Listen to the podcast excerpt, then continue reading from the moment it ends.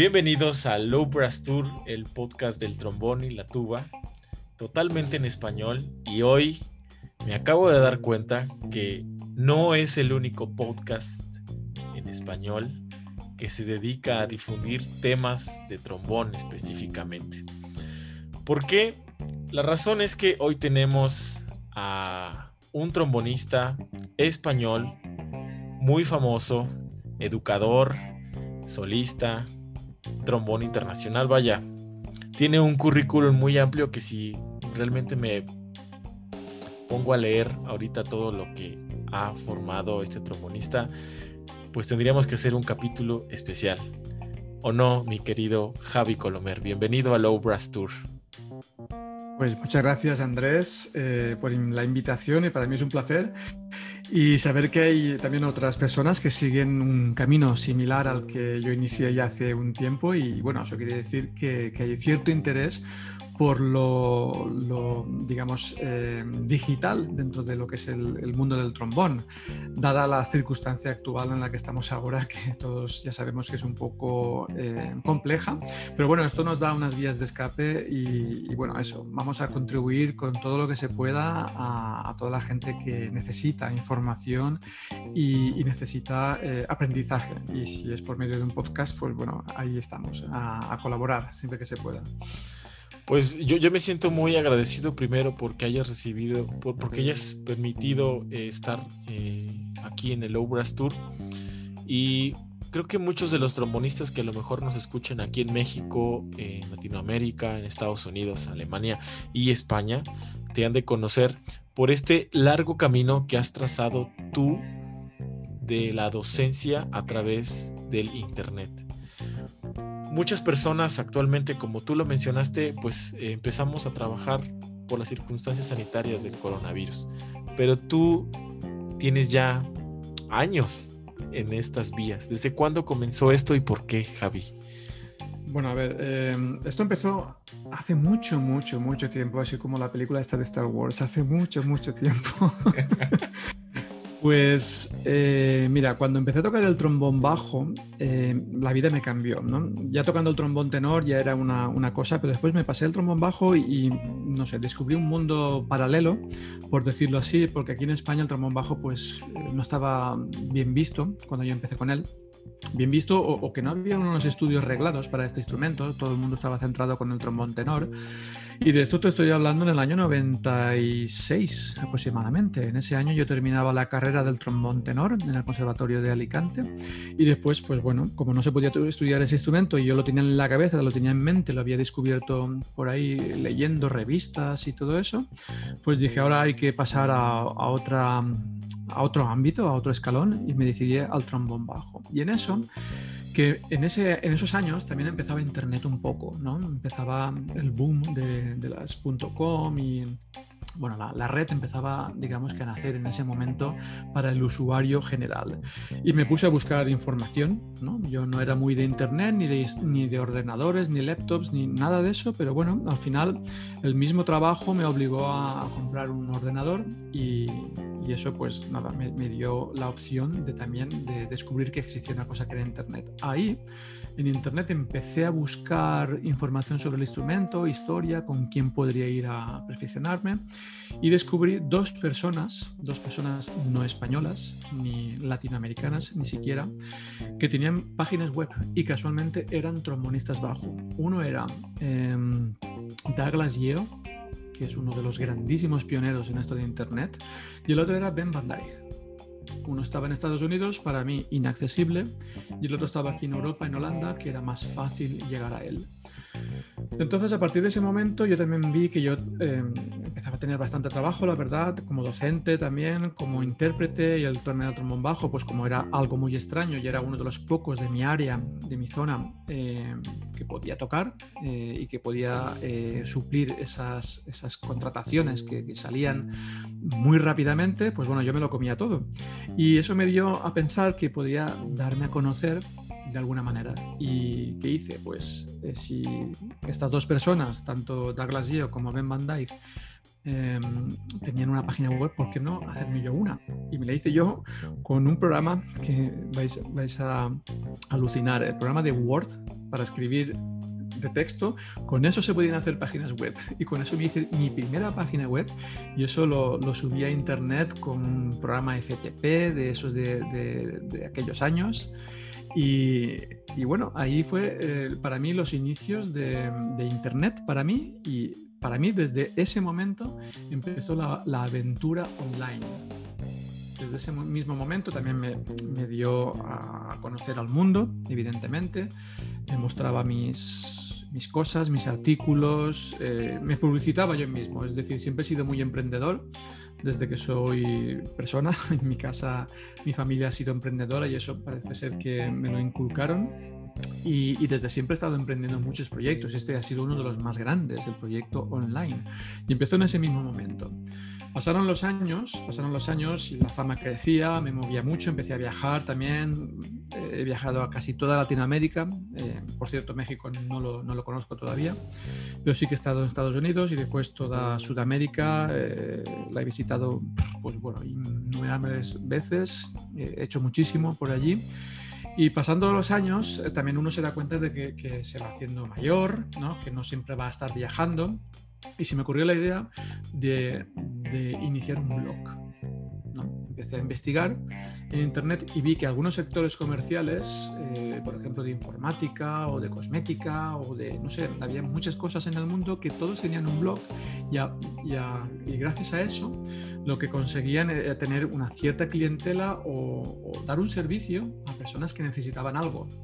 Entonces a mí se me ocurrió que eso podría ser una solución también para el trombón. Entonces en el año 2012 empecé a publicar en una nueva página web que ya me la diseñó un profesional, porque el otro era, era de risa, la verdad, lo reconozco, pero ya un profesional me, me, dijo, tú tienes un gran potencial, ¿por qué no lo pones en internet? Ahora es el momento y tal y cual. Y dije, eh, pues bueno, voy a probar. Hice mis investigaciones, me formé para ser blogger y eso me dio pie a que podría... Eh, digamos, vender mi servicio y mis conocimientos al mundo por medio de, Internet haciendo clases online. Y a partir del 2013 ya estaba todo establecido y ese año es el que yo arranqué realmente a, trabajar de una forma consistente al mismo tiempo que estaba viajando también todavía, eh, al mismo tiempo eh, que hacía clases online impartía clases. A veces estaba en, algún país en Europa y al mismo tiempo estaba dando clases a alguien de Latinoamérica eh, indistintamente. Es decir, que lo mezclaba todo eran momentos muy buenos en ese, en ese mismo instante.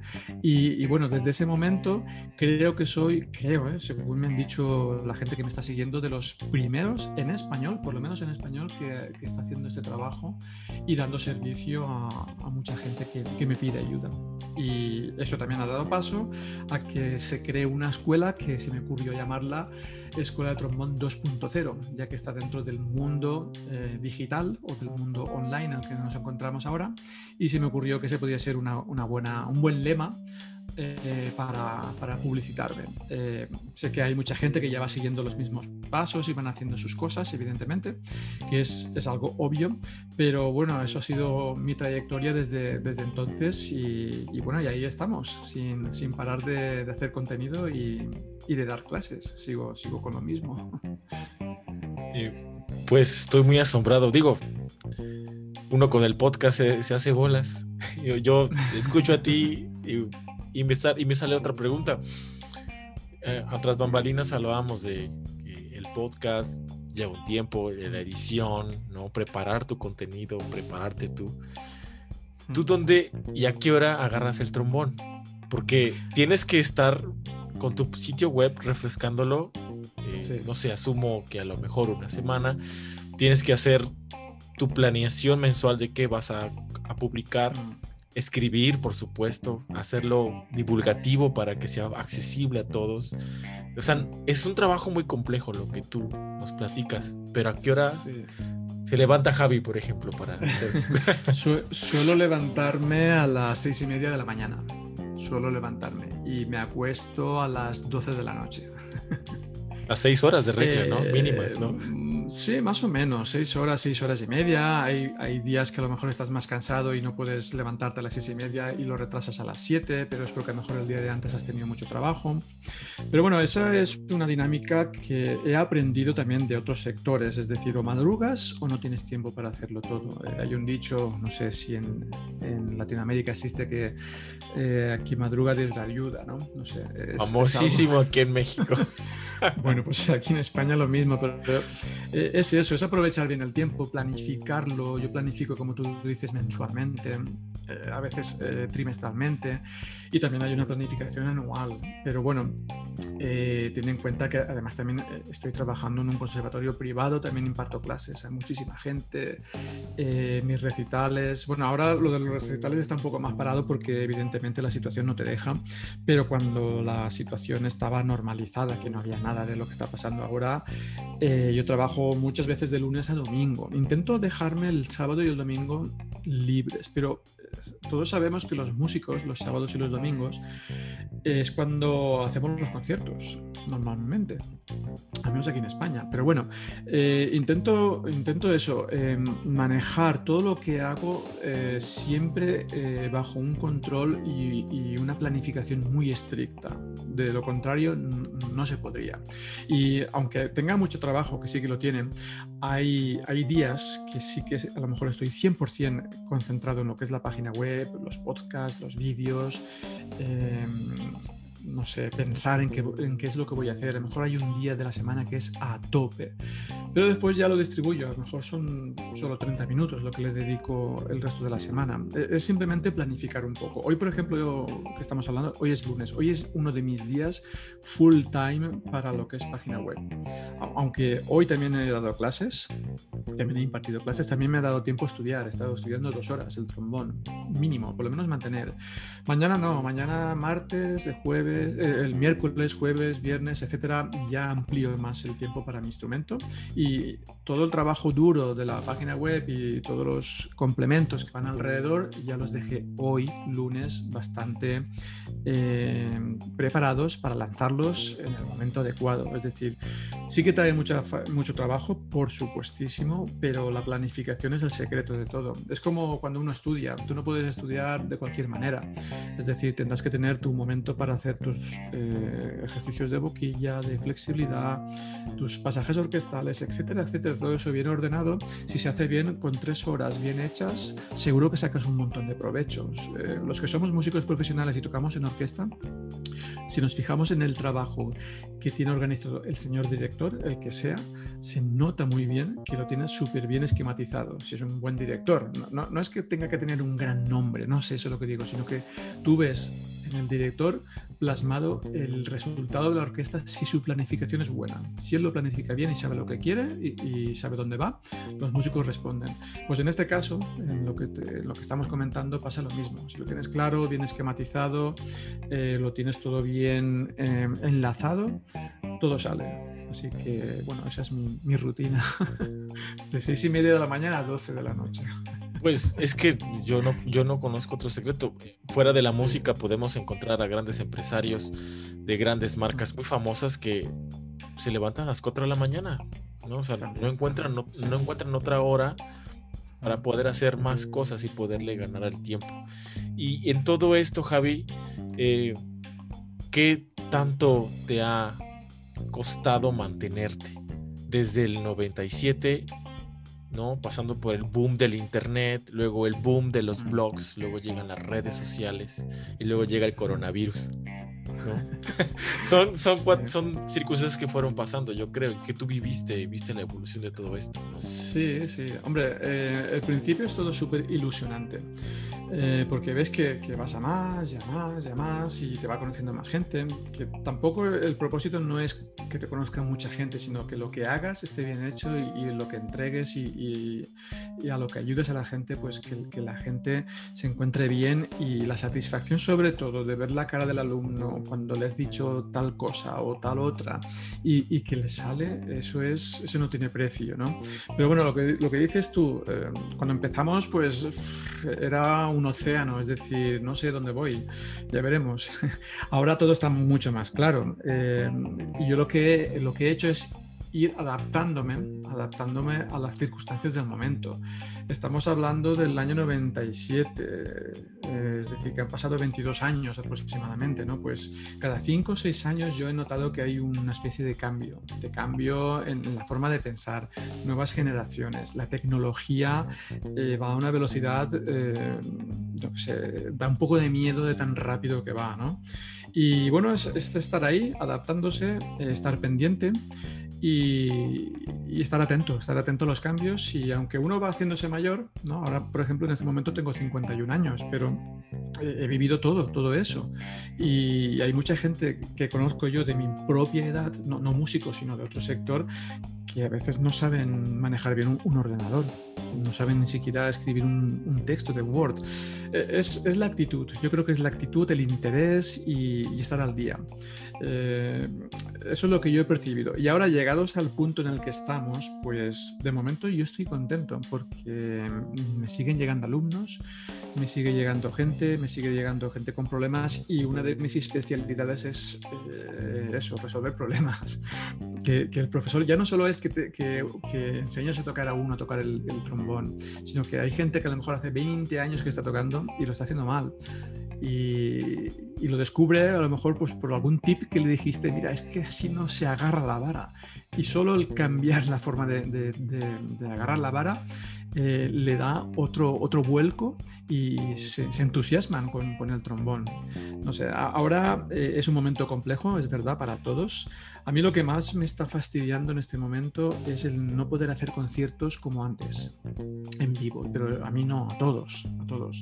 Y por medio de esto de Internet, de, de eh, la enseñanza, pues bueno, por ahí tenemos una vía de escape que más o menos, más o menos, estamos disfrutando un poco y, ayudando a mucha gente pero lo de no poder tocar delante de la gente, eso es muy duro para, un músico que está acostumbrado a tener un, concierto cada 15 días. Eso es, es muy duro. Es, lo único que yo podría decir que, es la parte mala por, el momento.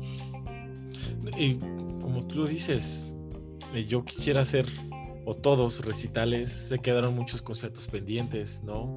Me imagino que en tu, en tu agenda de ver algún estreno, por supuesto que se debe haber quedado parado, ¿no? Sí, sí, sí. Este, y esto, bueno, aquí en México decimos ya va para largo, esto hasta el 2022 mínimo, afortunadamente aquí ya empezaron a, a vacunar a la gente mayor, a los médicos y todo esto, pero a la gente que está, entre comillas, bien, va a tardar hasta el 2022, entonces va a tardar muchísimo.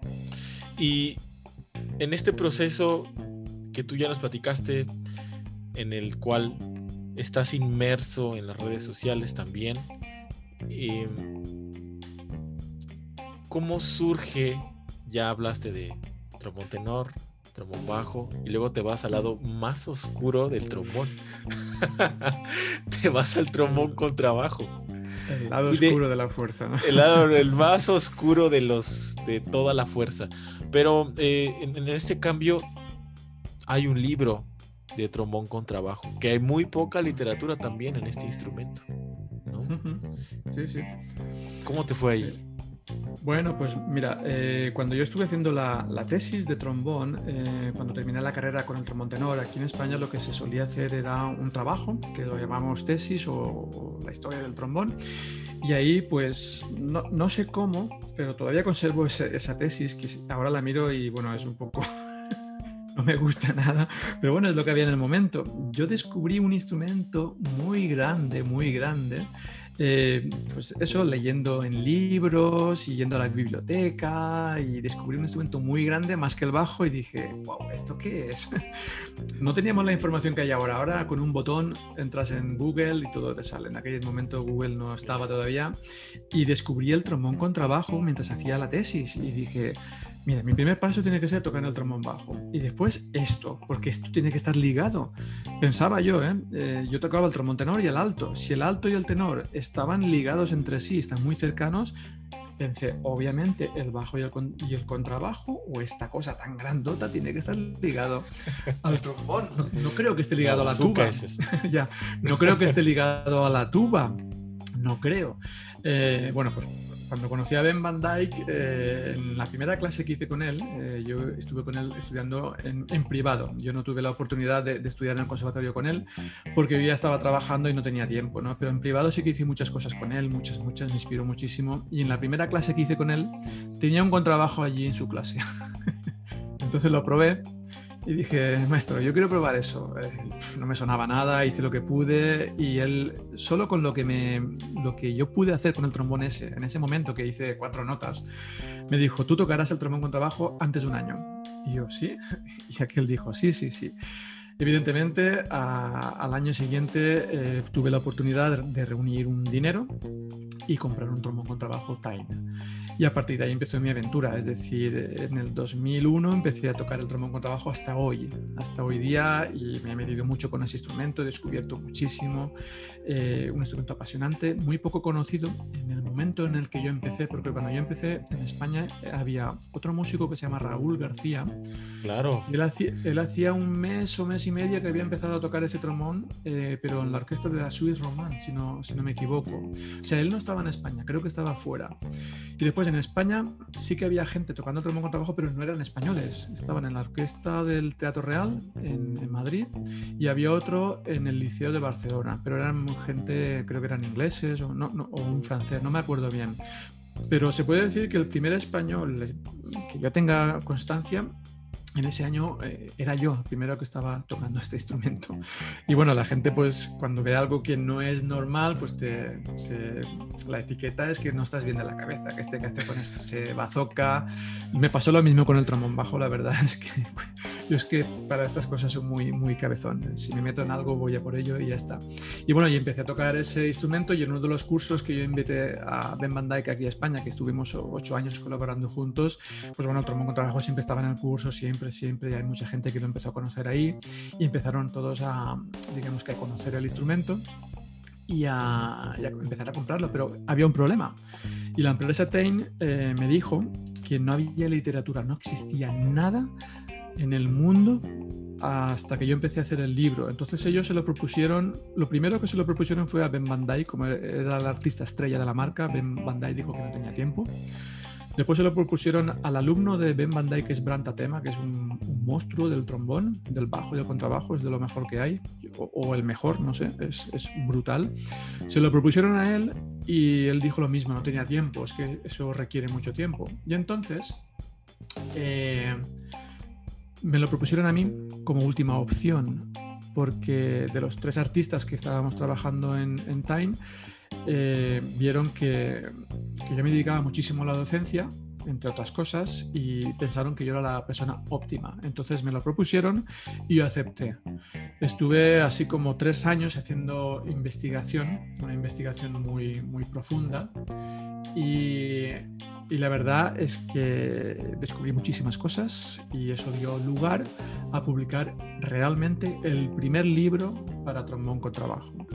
Es un libro que lo titulamos El mundo del trombón con trabajo, es decir, todo lo que abarcaba a, este instrumento, como su historia, modelos, eh, técnica, estudios, eh, complementos, y, de ahí surgió ese, ese, proyecto que lo publiqué en el año 2013. Eh, y todo esto ya estaba metido con, esto, con, internet, con el blog, y ya iba todo a 100 por hora, 100 kilómetros por hora. Eh, es decir, que, que, no sé, a veces pienso que no sé cómo lo he podido hacer todo, pero bueno, eh, es eso, la disciplina, la organización y, eso. Y, lo mejor de todo es que el libro lo hice en tres idiomas. Lo hice en, en español para que llegara a todos los hispanos, lo hice en inglés como un idioma universal y en alemán porque, claro, el trombón con trabajo realmente eh, nace, nace ahí, nace en, Alemania. Entonces, claro, tenía que hacerlo obligatoriamente en, alemán. Y ahí está la historia, casi nada. ¡Wow! Viene una segunda parte, ya vi en tu sitio web. Sí, bueno, hay una segunda parte, pero hay otras cosas antes. Esto es, es que yo soy un fan de Star Wars y a veces creo que como lo vi cuando era muy pequeñito, me ha marcado mucho. Eh, hay, unas, hay unos episodios entre medio, entre medio hay unas cositas, ¿no? Ahora estoy preparando el Bordoñi para trombón con trabajo, que saldrá en febrero, si no pasa nada. Después estoy preparando cómo calentar con el trombón con trabajo en 20 minutos, es otro pequeño libro. y después ejercicios eh, diarios para trombón con trabajo. Todo eso lo voy a publicar este año. Después de eso vendrá el libro del trombón con trabajo número 2. Eso es lo que tengo de momento proyectado. Entonces Javi Colomer no para, ¿no? No, no. A 100 por hora. Sí, bueno, es que pienso que hemos venido a este mundo a hacer algo, ¿no? Eh, si tu pasión es esta, si tu sueño es eh, dar algo al mundo que, que, pueda ayudar a alguien, pues no sé, si, paras, no, es que no lo va a hacer nadie por ti. Entonces, ese es mi lema. Yo quiero hacer cosas y cuando me vaya de este mundo, pues bueno, se quedará ahí eso y a quien le pueda aprovechar, pues, pues nada, que saque todo el provecho posible. No, bravo. Yo es que, sí, yo a veces, mucho, muchas veces, disculpa, pero me fijo en, la gente que ha escrito antes, o que ha hecho libros, o que han compuesto, y no sé, son personas admirables, ¿no? Cuando ya no están aquí, te dices, ¿cómo han podido hacer eso? Y lo que nos han dejado, es que es, no sé, no tiene precio eso. Yo no me quiero parecer a esas personas en ese sentido, sino que cuando me vaya de aquí, lo que quiero dejar es algo, algo que sirva a los que vienen detrás si puede ser esos libros y puede ser, no sé, mi filosofía, pues bueno, eso, eso que se queda y si puede ser de provecho, pues perfecto. Y muchas veces eh, ojeo muchos libros de gente que ya no está y pienso cómo, cómo fue su vida, cómo hicieron esos libros, eh, cómo, no sé, cómo era su familia, eh, o cuando se, cuando se iban a tomar una cerveza, por ejemplo. Es algo tan natural que ahora los vemos allá como si estuvieran muy arriba, pero es que son personas como nosotros y han pasado por dificultades igual, igual que nosotros han pasado por guerras, Primera, Segunda Guerra Mundial. No sé, es que nosotros ahora estamos en el COVID y nos estamos lamentando, pero por ejemplo, no sé, decirte, André Lafos, si, si mira lo que pasó ese hombre, o Reshut, o. Es que no sabemos lo que sufrieron en sus. más para atrás, ¿no? Los compositores Nobel. Exacto. Beethoven, por ejemplo, que vivió todo lo de Napoleón Bonaparte y esas imagínate, cosas. Sí. Imagínate, a mí todo eso me fascina mucho. Vaya, eh, en, este, en esta búsqueda por el trombón con trabajo, ¿encontraste algún repertorio específico para el instrumento? Muy poco, muy poco. Estamos muy olvidados. Sí. Hay alguna cosa por ahí muy rara, casi imposible de tocar, que yo dije, esto es una estupidez. Un instrumento con un potencial tan grande, tanto expresivo, sonoro, técnico, eh, de timbre, tantas cosas se pueden hacer con esto y hacen cosas que son inaudibles. Entonces yo empecé a provocar a muchos compositores para que escribieran para mí. Y, he conseguido tener así como unas... Así a lo loco, creo que son 12 obras escritas para mí, para trombón con trabajo. 12 obras. Y no es fácil seducir a los compositores para que escriban al trombón. No sé cómo te ha ido a ti, pero yo he hablado con muchos compositores aquí en México, por supuesto. Decir, oye, pues mm. si algún día quieres hacer un concierto, hay un, hay un instrumento que se llama trombón bajo y tiene un rango mm. súper padre y quedan, pues sí, y ahí se queda todo, ¿no? Es difícil seducir al compositor tienes que encontrar a la persona adecuada. Y eso es igual que todo. Lleva su tiempo, lleva su investigación y poco a poco. Y vas encontrando, vas encontrando gente y también saber vender el instrumento. Si lo sabes vender o quedas un día con ellos y tocas algo, y, cuando lo escuchan cambian de opinión. Cambian de opinión y empiezan a surgir los, los proyectos, empiezan a surgir las ideas.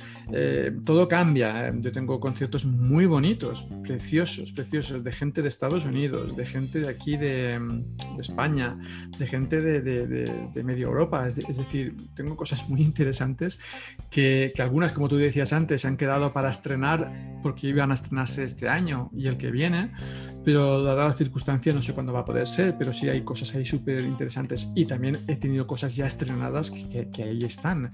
Tengo dos conciertos súper curiosos en los cuales son para trombón y banda, trombón bajo y banda, en los cuales en los dos conciertos el movimiento central está escrito para trombón con trabajo solo. Y tienes que salir al escenario con los dos instrumentos. Sabes que también es muy espectacular. Es que es espectacular el sonido del instrumento y la vistosidad del momento. Es decir, sales con dos, dos bazucas, uno pequeño. Puede cargar eso ese tipo, ¿no? Es impresionante. Sí, sí. Es súper genial eso, muy chido que decís en México. Ah, sí, chingón. ¿Qué sigue para Javi en, esto, en este 2021? A ver, eh, yo creo que en este momento a todo el mundo eh, no sabe lo que va a pasar el mes que viene, porque no sabemos si nos van a encerrar. Aquí en España las cosas se están complicando bastante y creo que viene un confinamiento, pero bueno, yo, yo sigo trabajando, sigo trabajando en proyectos, eh, muchos de ellos online, porque creo que es el futuro y queramos o no, eh, estamos obligados a estar ahí de una forma u otra. Hay un potencial muy grande si se hace bien pero sobre todo, sobre todo también hay que pensar en que no todo es Internet. Internet es importante, es importante porque es que eh, es, está, em, digamos que impregnado en nuestra vida, queramos o no, estamos ahí. Pero lo que hay que tener en cuenta es lo que te dije, lo que estaba diciéndote, es que también hay que pensar en, en, hacer lo otro, lo, de toda la vida. Entonces, yo tengo por ahí todavía conciertos para estrenar, eh, tengo tengo una gira en, Suiza en el año 2022 que está pactada desde hace ya un par de años. Espero se pueda, se pueda mantener. Y, bueno, y lo que vaya surgiendo, em, continuamente me, llegan emails, me llegan consultas eh, para hacer conciertos, eh, hay estrenos. De momento es eso, es eso lo, que, lo, que, lo que te puedo decir y mantener lo que tenemos, sobre todo mantener lo que tenemos. Eh, que, ya es bastante, ya es bastante, dadas las circunstancias. Sigo asombrado, eh, primero por conocerte, aunque sea virtualmente. Seguramente nos vimos en España y no sabíamos que, bueno, yo no sabía que eras Javi Colomer, ¿no? Este, conocí a mucha gente en España, hice muchos muy buenos amigos y a pesar de la distancia me da mucho gusto conocerte.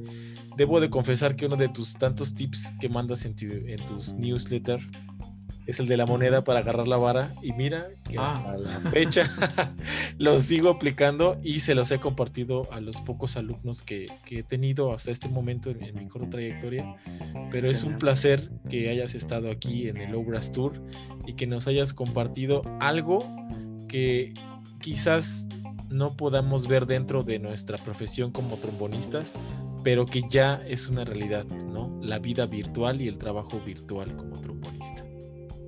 Pues nada, muchas gracias a ti, un placer también conocerte. Seguro que nos cruzaríamos en los pasillos del Conservatorio de Valencia en el, en el Festival del Trombón. Eso fue el 2015, si no recuerdo mal, ¿no? Por ahí fue. 14, 14. O 14, ah, mira, pues por ahí sería. Y sí, fue un festival aquí en España, eso fue una bomba, fue impresionante, impresionante. Y seguro que nos cruzaríamos, pero bueno, yo que sé, había tanta gente en ese festival. Coincidió en una época del año maravillosa, en el verano, y todo el mundo contento y escuchando música por todos los sitios. Fue una gozada. Y nada, pues un placer y seguro que nos vemos en, en directo más tarde o más pronto, segurísimo. Pues así es, queridos amigos de Low Brass Tour. Hoy estuvo Javi Colomer con nosotros. Espero que todo lo que hemos charlado hoy les sirva de gran ayuda a cada una y uno de ustedes. Nos escuchamos en el próximo capítulo del Low Brass Tour. Javi, una vez más, gracias. Gracias a ti. Hasta pronto.